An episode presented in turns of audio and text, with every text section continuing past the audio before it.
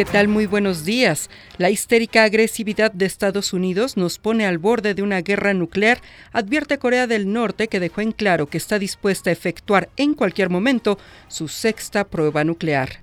En Grecia, miles de empleados de servicios públicos protestaron debido a nuevas reducciones en las pensiones y un alza en los impuestos, la última en siete años de severa austeridad el gobernador Francisco García Cabeza de Vaca lanzó una advertencia a los alcaldes de Tamaulipas para que asuman su responsabilidad en el combate a la inseguridad.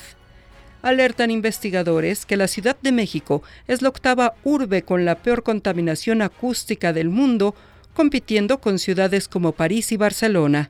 Les recuerdo que las sucursales bancarias, la Bolsa Mexicana de Valores y demás entidades financieras en el país suspenden labores este día el uso excesivo de dispositivos electrónicos como celulares, tabletas y videojuegos causan lesiones como la inflamación de tendones de los dedos pulgares que si no son atendidas a tiempo pueden provocar complicaciones, alertan especialistas del Seguro Social.